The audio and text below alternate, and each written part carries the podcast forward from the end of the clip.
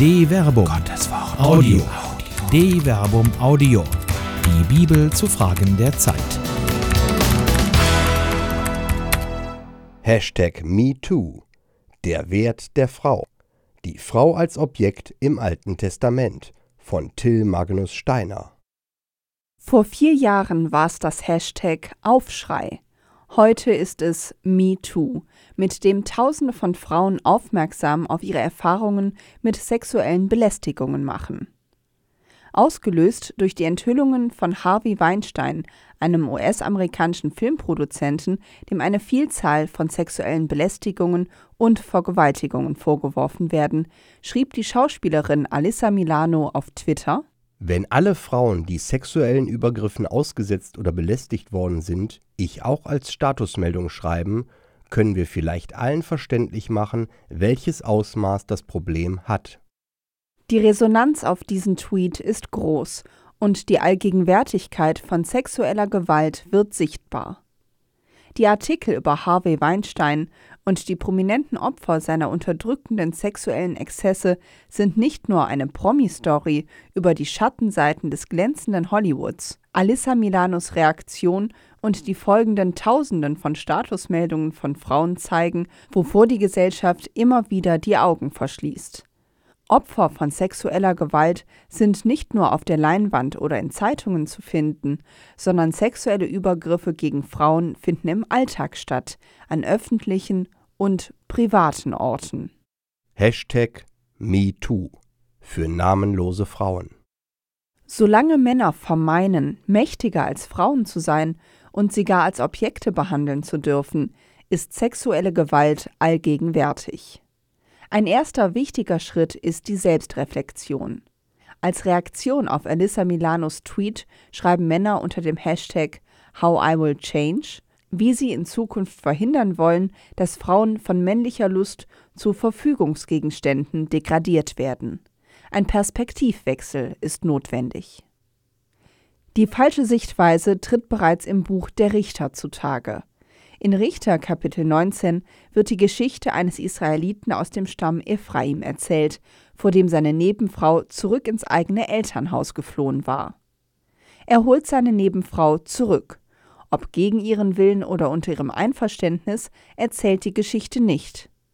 Auf dem Rückweg von Bethlehem, der Heimatstadt der Nebenfrau, entschließt sich ihr Mann bewusst, nicht in Jerusalem zu übernachten, wo zur damaligen Zeit noch das Volk der Jebusiter herrschte, sondern bis nach Gibea zu ziehen, wo die Benjaminiter, ein Stamm Israels, wohnte. In Gibea wird ihnen von einem alten Mann Gastfreundschaft gewährt. Während sie ihr Herz froh sein ließen, siehe, da umringten die Männer aus der Stadt übles Gesindel das Haus, schlugen an die Tür und sagten zu dem alten Mann, dem Besitzer des Hauses, Bring den Mann heraus, der in dein Haus gekommen ist, damit wir ihn erkennen. Richter Kapitel 19, Vers 22. Die eigenen Volksgenossen versammeln sich, um den Gastfreundschaft gewährten zu vergewaltigen. Jemanden zu erkennen bedeutet in der Sprache des Alten Testaments Geschlechtsverkehr mit jemandem zu haben. Das versammelte Gesindel beabsichtigt, den Mann zu vergewaltigen. Der Besitzer des Hauses ging zu ihnen hinaus und sagte zu ihnen, Nein, meine Brüder, so etwas Schlimmes dürft ihr nicht tun. Dieser Mann ist als Gast in mein Haus gekommen, darum dürft ihr keine solche Schandtat begehen. Richter Kapitel 19, Vers 23. Im Buch Genesis wird eine ähnliche Geschichte erzählt. Lot gewährt zwei Engeln in Sodom Gastfreundschaft. Auch sie wurden von den Bewohnern des Ortes bedrängt. Vergleiche Genesis Kapitel 19. In beiden Fällen, im Buch Genesis und im Buch Richter, werden Frauen als Ersatz für die Unversehrtheit des männlichen Gastes angeboten.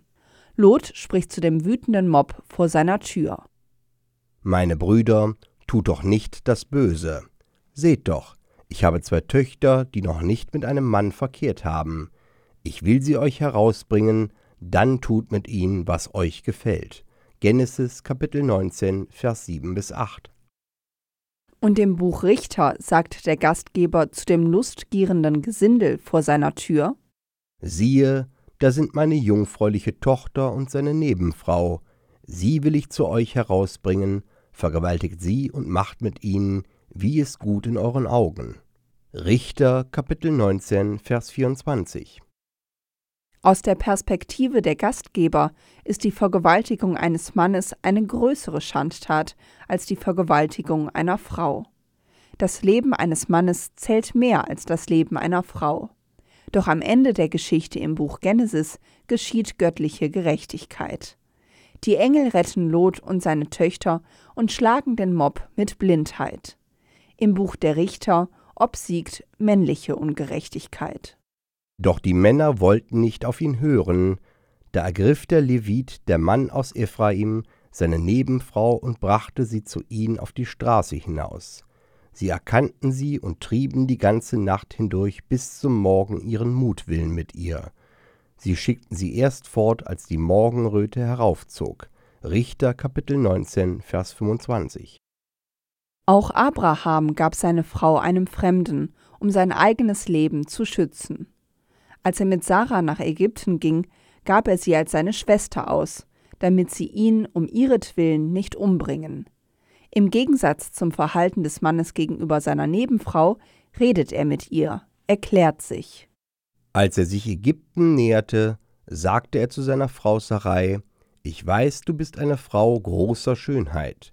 Wenn dich die Ägypter sehen, werden sie sagen, das ist seine Frau, und sie werden mich töten, dich aber am Leben lassen. Sag doch, du seist meine Schwester, damit es mir deinetwegen gut geht und ich um deinetwillen am Leben bleibe. Genesis Kapitel 12, Vers 11 bis 13. Das Handeln Abrahams wird von Gott nicht gut geheißen, aber er und Sarah werden im Folgenden von Gott beschützt und der Pharao bestraft. Der Mann im Buch Richter hingegen gibt seine Nebenfrau wortlos als Opfer dahin. Erst als sie tot ist, spricht er zu ihr. Als der Morgen anbrach, kam die Frau zurück. Vor der Tür des Mannes, bei dem ihr Herr wohnte, brach sie zusammen und blieb dort liegen, bis es hell wurde. Ihr Herr stand am Morgen auf, öffnete die Haustür und ging hinaus, um seine Reise fortzusetzen. Und siehe, die Frau, seine Nebenfrau, lag am Eingang des Hauses, die Hände auf der Schwelle. Er sagte zu ihr, Steh auf, wir wollen gehen. Doch niemand antwortete. Da lud er sie auf den Esel, machte sich auf und ging an seinen Ort. Richter Kapitel 19, Vers 26. Die Frau hatte sich mit letzter Kraft zur Türschwelle geschleppt. An der Türschwelle ihre Hand darauf legend, dem Ort, der eigentlich Sicherheit verspricht, bricht sie zusammen. Der Text sagt nicht, ob sie bereits tot ist, als der Mann am Morgen sozusagen auf dem Weg nach draußen über sie stolpert. Er beabsichtigt, seine Reise fortzusetzen. Der Autor suggeriert sogar, dass er ohne seine Nebenfrau nach Hause zurückkehren beabsichtigt. Das Opfer soll in seine angestammte Rolle zurückkehren, so tun, als wäre nichts gewesen, einfach aufstehen und weitergehen. Es ist nichts passiert, dem Mann geht es gut. Und der Leser und die Leserin erfahren nicht, ob die Frau noch lebt oder tot ist. Der Erzähler berichtet nur ganz trocken, dass sie dem Mann nicht antwortete und dieser sie daher einfach auf den Esel lud und sich auf den Heimweg machte. Am Ende der Geschichte ist die Frau tot. Aber der Leser und die Leserin erfahren nicht, ob sie durch die Vergewaltigung gestorben ist oder ob gar ihr Ehemann sie umbringt. Siehe aber Richter Kapitel 20, Vers 4. Als er nach Hause gekommen war, nahm er das Messer, ergriff seine Nebenfrau, zerschnitt sie in zwölf Stücke, Glied für Glied, und schickte sie in das ganze Gebiet Israels.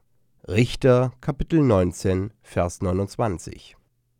Selbst nach ihrem Tod wird der geschundenen Frau nicht die Grabesruhe gewährt, sondern ihr Körper wird zur Kriegserklärung. Die restlichen Stämme Israels ziehen daraufhin in den Krieg gegen Benjamin, den Stamm, zu dem Gibea gehört und aus dem das vergewaltigende Gesindel stammte. Und die Verlierer des Krieges sind am Ende wieder andere Frauen. Der Stamm der Benjaminiter, also auch seine Frauen und Kinder, wurden fast vollständig ausgerottet.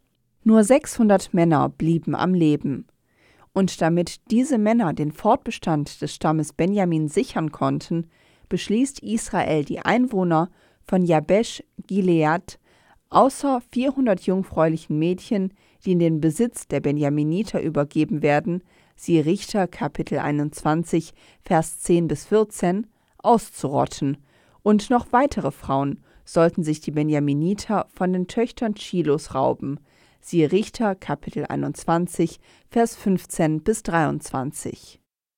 Hashtag How I Will Change. Die notwendige Kritik.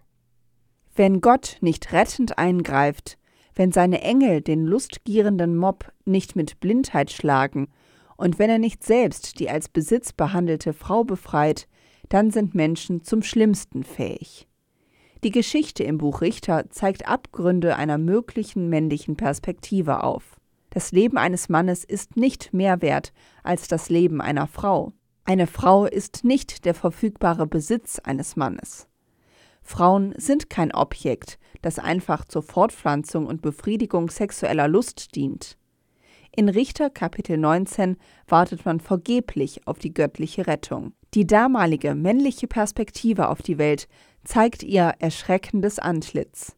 Weder mit dem Gesindel vor der Tür, noch dem Gastgeber oder dem Mann möchte man sich identifizieren.